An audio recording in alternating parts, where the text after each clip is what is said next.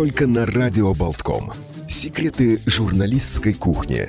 Что осталось за страницами? Каждую пятницу после полудня. Время Лилит.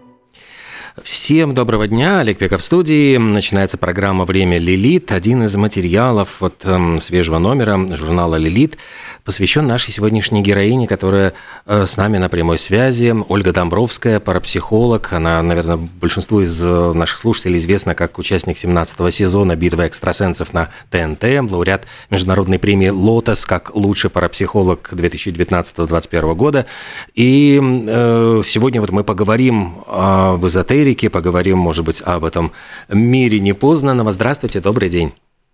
Э, здравствуйте, Олег. Здравствуйте, радиослушатели.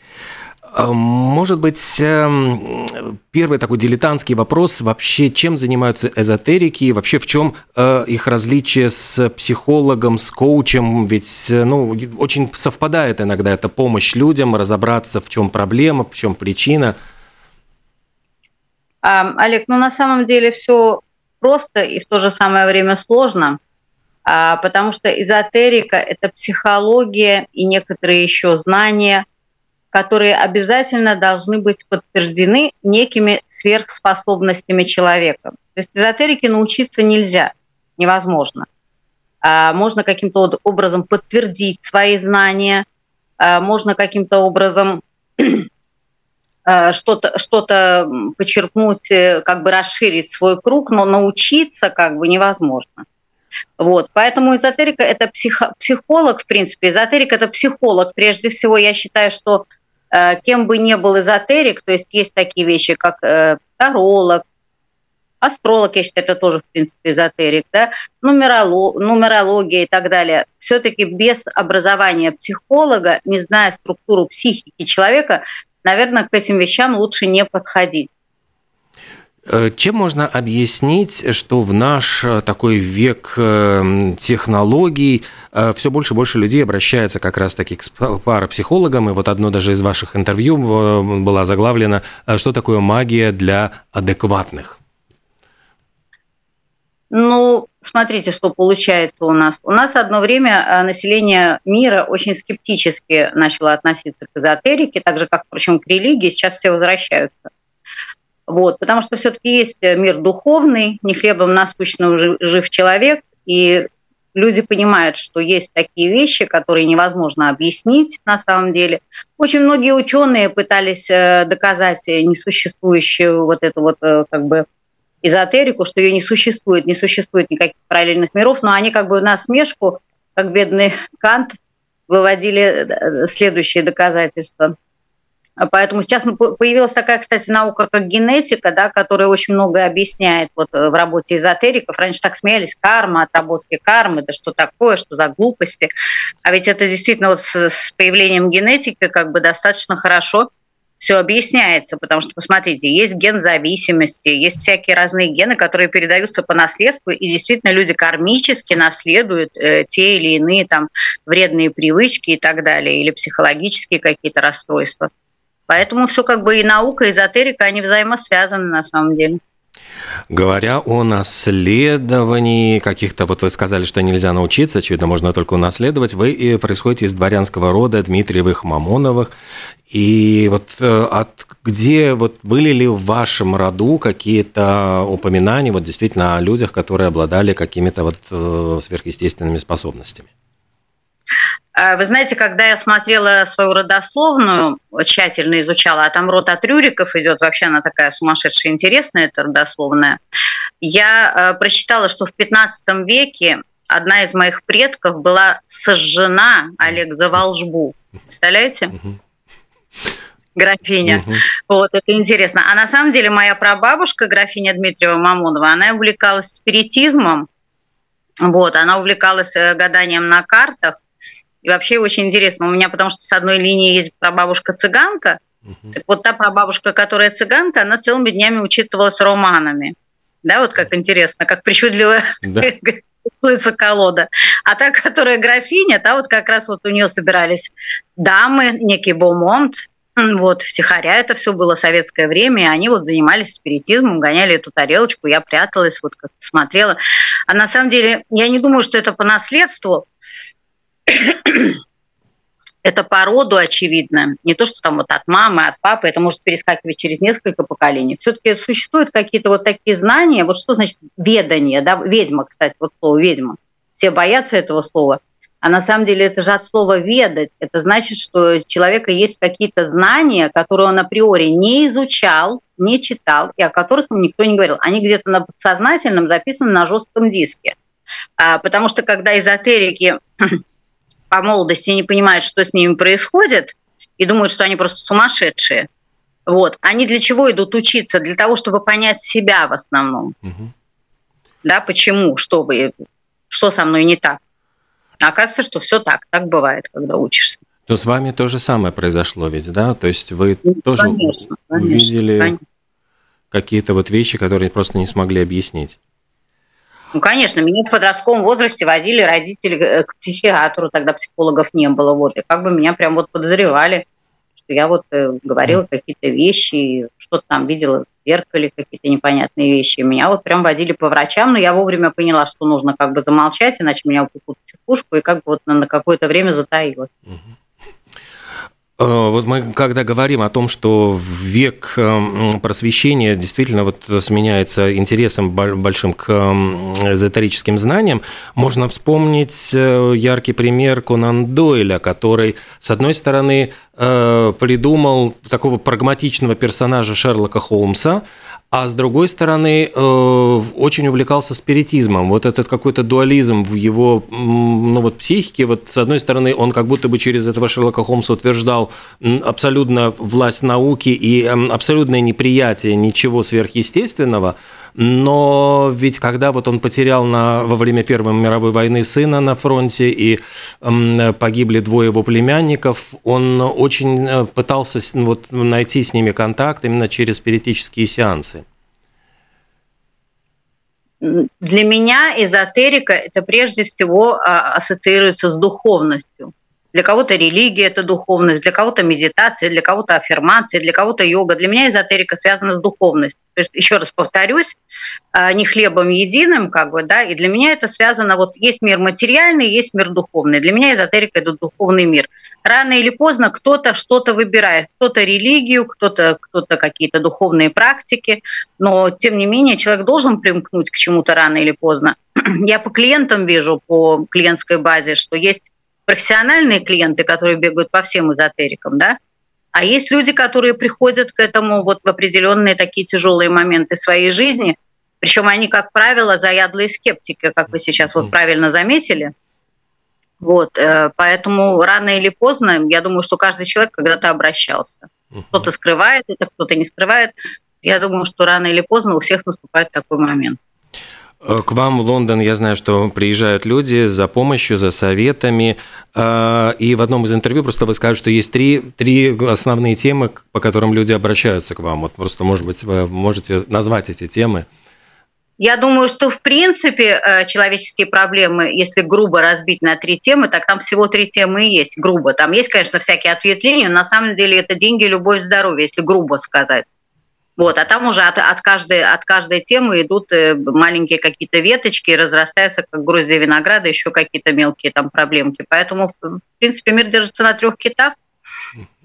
И это основное, что, что людей интересует. Финансы, причем это не значит, что именно прям сами финансы, это грубо сказано деньги, да, это может быть и обучение, это может быть какие-то амбициозные вещи, карьеры и так далее. Вот. То же самое с отношениями, как правило, девочки всегда так перевозбуждаются, когда слышат слово отношения. Им кажется, что это обязательно отношения с мужчиной. Но не обязательно отношения же есть и с родителями, отношения есть с детьми, отношения есть с коллегами, с партнерами и так далее. То есть отношения, любовь это тоже как бы грубо сказано, а там вот опять-таки веточки, веточки, веточки растут и всякие разные ножки. Вот. Ну и здоровье, как бы я далеко не целитель абсолютно, но все-таки я считаю, что психологическое здоровье человека это прежде всего как бы влияет на все, на все остальное здоровье. Психосоматику никто не отменял, поэтому это тоже как бы вот я считаю, что здоровье. Ну и вот они три Китая есть, а оттуда уже растут все остальные дорожки. Говоря вот о финансах, э, есть ли какие-то способы привлечения денег, привлечения э, удачи, успеха в делах, в своих свершениях? Ну, конечно, есть, конечно, есть, э, естественно. Причем сейчас вот такая тенденция опять пошла, если раньше первое место, как правило, еще 10 лет назад, если вот э, клиентов разделить, там какую-то статистику вести, это однозначно были отношения всегда в первую очередь. Сейчас нет, сейчас отношения у нас на втором месте, на первом месте у нас финансы. То есть люди хотят понять, как себя запрограммировать на финансовый успех – то есть э, я даже разрабатываю какие-то авторские программы, там генератор э, финансового успеха и так далее. У меня есть такие программы. Конечно, это и эзотерика, и это какой-то коучинг, это может быть гипнокоуч, тут применяются все как бы методы. Э, никто не отменял частицы энергии, никто не отменял силу слова, никто не отменял силу мысли. Опять же, сейчас все больше и больше люди это понимают. Раньше это была просто бабка-шептунья, которая там нашептывала какие-то заговоры и, и, и заговаривала грыжу, грубо говоря. Да? Ведь были такие бабушки. А, и их считали там какими-то ведьмами или, я не знаю, ведуньями. А на самом деле это просто сила слова. Они были сильны энергетически. Вот. Сейчас то же самое люди занимаются, называют это помпезными словами аффирмации. В принципе, это то же самое. Молитва – это же тоже сила слова. Э, есть ли действительно какие-то э, ну, самые простые советы, которые можно дать людям э, для того, чтобы они достигли вот своей желанной цели, в том числе, ну, может быть, и в финансовых делах? То есть где тут, есть ли какой-то, ну, самый простой совет, который можно дать? Но прежде чем дать совет, наверное, сначала нужно посмотреть, откуда ноги растут, потому что э, самое главное, что мешает людям иметь финансовый успех, самое главное, это неуверенность в себе и страх. Люди сами себя блокируют, как правило. Люди боятся завершать планку, люди боятся идти вперед. Это как на Эверест, да, кто-то упал, э, коленку ободрал и побежал обратно, спустился, а кто-то вот прет дальше, по, по вперед, вперед, вперед наверх. Тут то же самое, ведь важно человека очень настроить, и люди сейчас столько, слушайте, всяких практик есть, чтобы настроить себя. Самое главное в этой истории – освободить свою голову от мусора, настроиться. И для этого, в принципе, нужны вот э, специалисты, которые человека настроят. Сейчас очень много финансовых тренеров, и не только эзотериков, которые очень хорошо помогают, если человек сам не справляется. А что здесь главное? Это наличие идеи, наличие уверенности в себе или, э, может быть, вот э, есть у людей некоторых такой характер предприимчивости, который вот э, позволяет им держаться на плаву в любой ситуации? А, трудно сказать, что самое важное. Конечно, желательно наличие всех трех компонентов. А, скажите, вот если мы отвлечемся от людей, вот можно ли э, перенести вот это же, спроецировать на какие-то страны? Потому что мы видим, что в мире есть богатые страны, есть бедные страны, причем э, действительно непонятно, в чем секрет э, успеха, потому что вот африканская страна Либерия, которая ну, просто взяла, скопировала Конституцию Соединенных Штатов Америки. Ну, туда вот приехали многие выходцы, освобожденные бывшие рабы, они хотели сделать такую же счастливую страну, как Америка, и они вроде бы скопировали Конституцию, они ну, вот сделали все, и все равно Либерия оставалась одной из самых беднейших стран. И почему вот это не работало? То есть вот вроде казалось бы, э, вот есть пример, есть готовые вот лекала, а по нему не идет. Но здесь совокупность причин очень большая на самом деле. А одна из причин э, такова, что все-таки географическая точка имеет значение. Да? География имеет значение, это в астрологии, в нумерологии имеет значение все-таки, на какой точке меридиана находится эта страна. Э, это влияние планет, прежде всего. Э, это первое. Второе, еще раз, эм, значит, о духовности. То есть страны духовные, духовные, где есть развитие именно духовное, где люди учатся э, всяким духовным практикам. Они, как правило, они, как правило, более развиты и более стабильны финансово.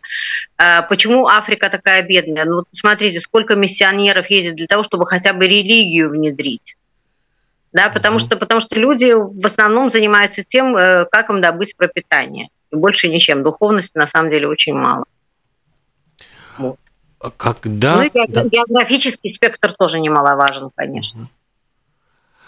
Когда к вам вот обращаются клиенты со своими проблемами, вот э, что можно говорить клиенту, что нельзя? То есть вот как вы работаете именно как психолог, если вдруг вы видите какие-то эм, в, ну, не знаю, в будущем, условно говоря, клиента какая-то э, проблема или, может быть, даже какие-то очень, очень серьезные проблемы, касающиеся чуть ли не смерти его близких или его самого. Вот можно ли все это говорить, не программируем ли мы тем самым человека, может быть, на какие-то несчастья? Нет, ну о смерти, конечно, категорически, категорически, даже вопросы такие у меня отсутствуют. То есть я сразу говорю, что о сроке смерти вопросы неприемлемы, о сроке смерти. Вот то, что она произойдет, э, такие вопросы нечего задавать, э, никто еще не избежал. Вот. По срокам, я говорю, я никогда, там говорят, вот у меня пожилые родители, пожалуйста, посмотрите, сразу ответ нет, потому что это неэтично прежде всего. Угу. Вот, программирование. Вы знаете, вот сейчас вы очень такую затронули э, хорошую тему про программирование, а, потому что эзотерик очень часто берет на себя роль Всевышнего. Этого делать тоже нельзя. У людей бывает перепутье. У людей бывает перепутье, когда человек должен принять определенное решение.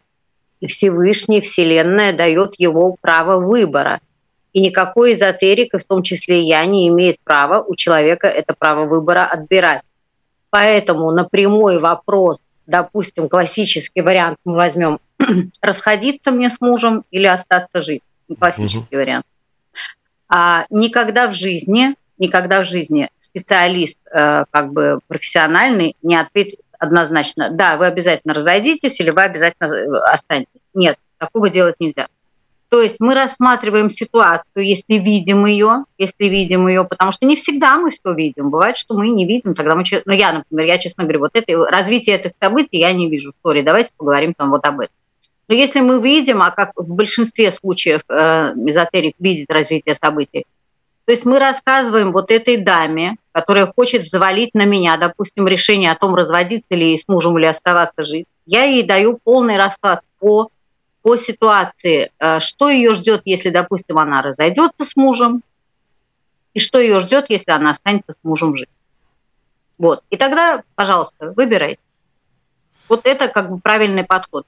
То есть право выбора ни в коем случае ни в коем случае. Вот я, например, э, очень эм, такой противник, за что меня не любят мои коллеги, я противник гаданий. Да, я противник гаданий, потому что я считаю, что когда у человека перепутье, это вот когда, знаете, когда богатырь подходит, да. там камень стоит, и написано, налево пойдешь, сейчас ты найдешь, прямо пойдешь, там коня потеряешь, налево пойдешь, жизнь потеряешь. Вот. И он должен сам выбрать на самом деле свой путь. И вот если в это время подбегает некий духовный учитель эзотерик и толкает нам вправо, влево или вперед, это неправильно. Человек должен выбирать сам. Вот. То есть получается, что остается все равно свобода воли, свобода выбора, а вот что касается предначертанности, вот э, она существует или, ну, и в какой степени тогда? Естественно, в некоторых случаях она существует. То есть если ты видишь, что других вариантов нету, то ты аккуратненько, аккуратненько, опять же, э, все-таки оставляя человеку некую надежду, но объясняешь, что и как. Но ни, ни в коем случае нельзя вот так вот прям вот резать человеку пути, ни в коем случае нельзя. Э, я в свое... Вы понимаете, что, извините, Алекс, что то, то же самое гадание, да, вот когда у человека три варианта, допустим, есть развитие событий, эзотерики, как правило же, это очень сильные энергетически духовные люди. И если они, допустим, с теми же картами разложили и полностью дали расклад, они человека направили. Они человека направили своей сильной энергетикой, Потому что карты, допустим, это тоже программа определенная, как компьютерная, да, вот ее ставишь. Человек э, слабый, в принципе, который приходит, он в это время уязвленный, он в это время испуганный. Как правило, когда человек приходит с проблемой, даже если он сильный человек, то в это время, когда он приходит решать свои проблемы, значит, это время он очень уязвим, он открыт. И если его, извините, послать вот по этой дороге, он по ней пойдет, у него просто выбора больше не будет. Этого делать нельзя. Просто я вспомнил, как раз э, тоже был в свое время очень интересный факт. Э, дочь э, расстрелянного вот Николая Бухарина, одного из лидеров тогда ну, в революции, она вспоминала о том, что когда он был за границей, он случайно, ну, я не знаю, при каких обстоятельствах, ему цыганка нагадала, что вас убьют в вашей собственной стране. И тогда он э, был шокирован именно тем, что он говорит, как, неужели советская власть... Он был тогда на вершине власти, то есть он был там, ну, второй, третий человек, в общем, после Ленина. И тогда он просто это воспринял как, э, ну, вот развитие событий, что, очевидно, советская власть, значит, не удержится, и он будет расстрелян э, в этой ситуации. И он даже не мог предвидеть, что расклад произойдет совершенно по-другому, и вот в 1938 году его расстреляют уже как врага народа. То есть вот это, ну, э, он успел поделиться вот этой информацией со своей дочерью, которая потом вот рассказала и говорила вот о том, насколько ее поразило вот это какое-то неожиданное предвидение. Потому что цыганка сказала, я ничего не знаю насчет будущего вашей страны, но я точно вижу, что вы будете казнены у себя на родине. Вот. Ну, Опять же, мы здесь не можем, а сейчас уже столько времени угу. прошло, мы не можем рассуждать насчет, не, было ли это необратимо, мы не угу. знаем об этом вполне. Вы знаете, как говорят, тут накаркало? На меня дети угу. говорят, ты накаркала. Да нет, я не накаркала, я предвидела. Действительно, нельзя каркать, нельзя, если что-то видишь, лучше помолчать, потому что всегда, всегда, мне кажется, есть вот вариант, что можно выскочить, если, если опять же, энергетически сильно не направить еще больше туда. А, я вот уже упомянул о том, что вы были участником 17-го сезона «Битвы экстрасенсов» на ТНТ. Вот э, эту программу, это, это шоу часто упрекали в какой-то ну, в постановочности. Вот ваше впечатление, может быть, вот от участия, было ли там все по-честному или были какие-то моменты, которые делались для яркости шоу? Э, что касается меня, что касается меня, я проходила это честно, не по блату, и как бы ничего такого не видела, все было, все было очень законспирировано, нас держали без телефонов, без, без связи, очень долго перед заданиями, там по 10 часов. Все достаточно выглядело прилично.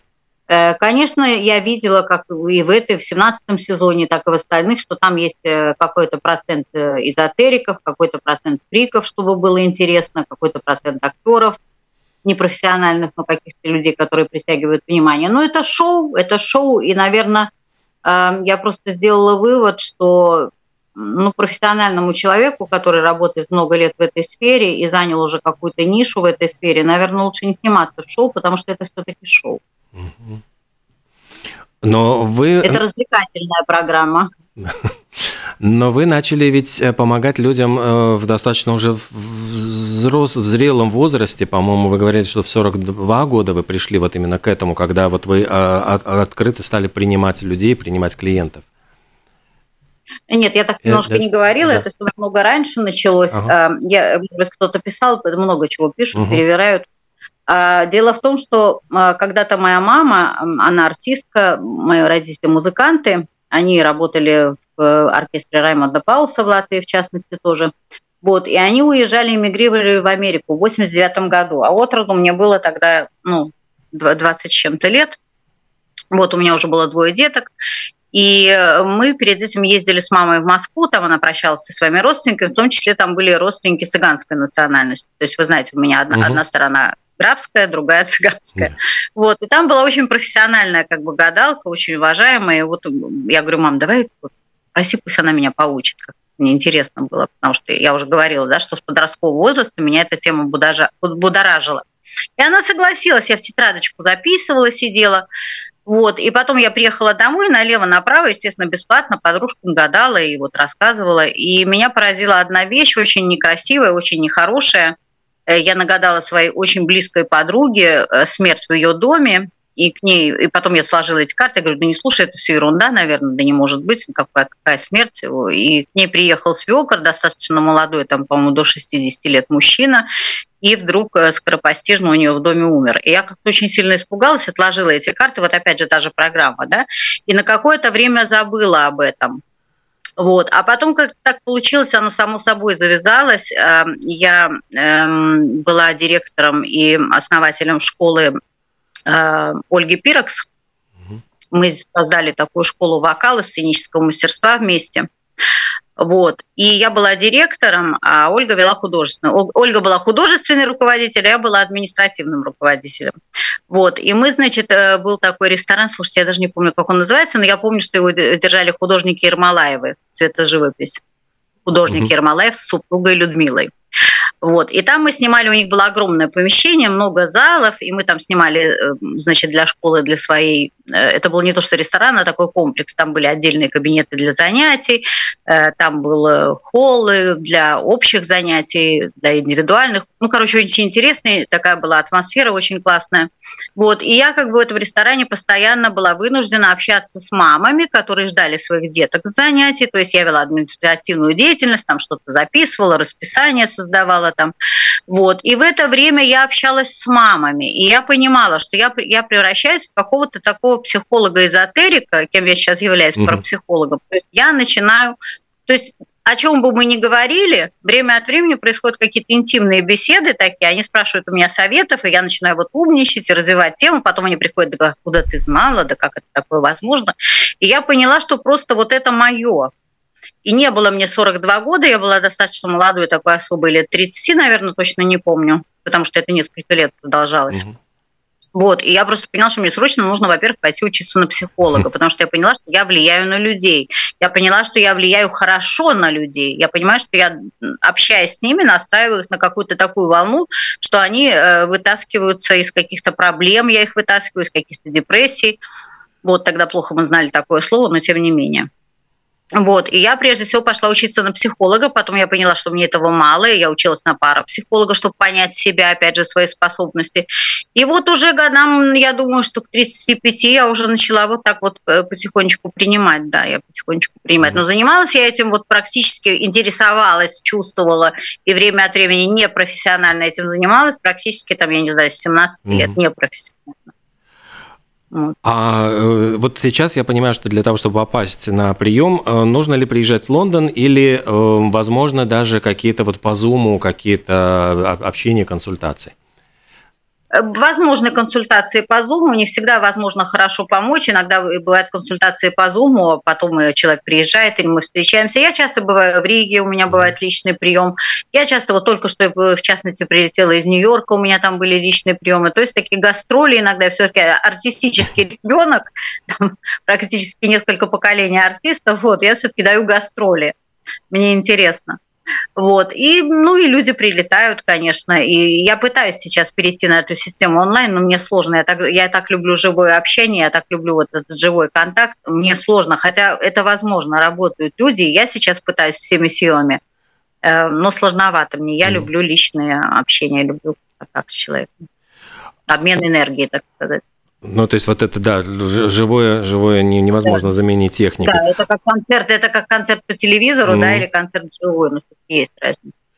Искусственный интеллект, вот сейчас все об этом говорят, насколько он может э, мешаться вот в вашу профессию, может ли он заменить, э, скажем, советы психолога и эзотерика?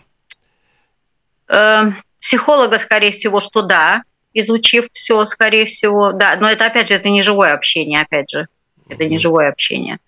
Вот. А что касается всех наук, которым вот я в частности обучалась, э, нумерология, астрология и так далее, это вполне себе.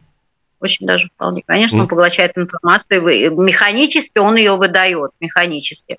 На сегодняшний день я не вижу там конкуренции никакой, потому что, ну вот мой конек, например, в моей чувствительности – я не думаю, что компьютер может научиться, искусственный разум, сори, может научиться чувствительности, может чувствовать человека, может читать человека. Это невозможно. А, вот. а что касается вот таких механических действий, то, пожалуй, что да, почему нет, он может высчитать, да. Еще одна примета нашего времени – это социальные сети. Я знаю, что и у вас тоже есть вот в социальных сетях э, ну, активность, и э, это возможность какого-то а, контакта, общения тоже с людьми. Но если мы говорим про обычных людей, вот э, что какие опасности может таять для себя ну, соцсети? Я знаю, что тоже вы говорили о том, что э, люди, которые часто выставляют э, свои фотографии, фотографии своих близких детей, они подвергают себя риску. Сразу вспоминаешь, вспоминается история, когда некоторые вот племена запрещали себя фотографировать, потому что они боялись, что фотография крадет частичку их души, и это обычно приводилось как какие-то глупые суеверия. Но вот есть ли в этом какое-то рациональное зерно? Да и в Библии написано, что нельзя изображение человека, в принципе, делать. А, да, вы знаете, да, сейчас вот э, что пошло? Каждый человек, начиная от трехлетнего ребенка, заканчивая там столетним стариком, может быть публичен, публичным человеком может стать благодаря соцсетям. Если буквально еще там, я не знаю, 15 лет назад публичный человек, это действительно были там спортсмены, артисты, политики, которые печатались в журналах их фотографии, то на сегодняшний день ну, буквально любой желающий может стать достаточно публичным человеком. И это, конечно, достаточно опасно, потому что э, фотография, фотография – это все-таки оружие, это оружие, и буквально там еще, опять же, вернемся там 10-15 лет назад для того, чтобы найти фотографию человека и причинить ему какой-то вред по этой фотографии, это надо было там целую историю придумать, напроситься в гости, отослать хозяина, там, я не знаю, за чаем, попросить, пока перед этим попросить показать фотоальбомы, э, каким-то образом украсть какую-то фотографию, там, каким-то образом под одеждой, я не знаю, ее пронести, можно быть э, разоблаченным или уличенным. Это все была целая история. Сегодня, то есть, достаточно открыть, конечно, просто телефончик, распечатать фотографию, которая также энергетически сильна, как если бы она была с негатива. Вот, потому что бумага, в принципе, передает бумага, она все-таки это дерево, это живые частицы имеет, и она передает бумага. Конечно, с экрана ничего не сделаешь, там абсолютно ничего не поймаешь, но с бумаги, да. Вот. И, конечно, это опасно, потому что ведь э, люди с разной энергетикой смотрят. Я, я уже не говорю про профессионалов там э, магических каких-то, которые там будут э, закапывать все это, лить там на, на что-то на эту фотографию. Я про это вообще не говорю, это отдельная история. Я говорю просто про бытовую магию, когда вот что значит бабки говорят с глаз, это зависть. С глаз это зависть. И она не всегда бывает осознанной, и не всегда люди плохие завидуют. Ведь бывает, вот человек сидит, господи, вот горе, не дай бог, у женщины, она, допустим, ребенка потеряла, не дай бог. И в это время она смотрит каких-то карапузов там, э, которых поставили счастливые мамаши. Но ее вины ведь в этом нет, она там не ведьма, не злодейка, не какая-то, не колдунья, ничего. Но у нее такое горе, у нее такая энергетика в это время. Это энергетика подмены называется, когда она смотрит на этих карапузов здоровых, живых, да, и она хочет вот этих живых карапузов, да, она хочет этого карапузика себе, а в это время происходит энергия обмена. И эта энергия, она очень сильная, эти частицы в это время, когда у человека такое горе происходит. Вот, поэтому, конечно, это опасно. То есть я хочу вот этого, то есть не я, господи, дай бог. То есть вот эта вот дама, она хочет вот этого здорового живого карапуза, а куда ее этот ребеночек, который погиб, девается, да? То есть это как бы энергия подмены. То же самое какие-то брошенные жены, вот только что бросил муж там с тремя детьми, я не знаю, и она смотрит, а там свадьба красивая, женщины там выставляют моменты там с розами, все в цветах, жених несет невесту на руках. Что она смотрит? Ну, конечно, она не думает, что вы провалились. Конечно, нет. Она смотрит, но тем не менее в душе у нее зарождается. Вот ее бросили, а тут она видит вот этот, и это опять энергия подмены. То есть она хочет быть там, а тогда вот эта девочка, которая вышла замуж, куда она девается? Она как бы автоматически меняет местами, да, это, что такое зависть? Это желание поменяться местами на самом деле. Вот, поэтому, да, это, это такие вещи. Мы, например, от эзотерики просим друг друга, когда мы выставляем, я тоже выставляю фотографию внуков. Угу. Вот, но мы, но мы сами, если не можем, потому что часто бывает так, что эзотерик своим кровным родственникам помочь не может, например, выставить защиту. Мы просим друг друга, выставляем защиту, чтобы никто не мог повлиять там, на наши фотографии, на фотографии наших детей, внуков. Мне показывают, что, э, к сожалению, вот время нашей всего беседы завершается, а я хочу сказать, что если будет, ну, кто-то заинтересовался, в свежем номере журнала «Лилит» большое э, интервью, большой э, материал об Ольге Домбровской, парапсихологе, которая известна как и участник 17-го сезона «Битвы экстрасенсов» на ТНТ, и лауреат международной премии «Лотос» как лучший парапсихолог 2019-2021 года. Огромное вам спасибо и до новых встреч. Очень было интересно с вами поговорить, пообщаться. Хорошего дня. Всего доброго. Спасибо, Олег, взаимно. Всем хорошего дня, всего доброго. До свидания.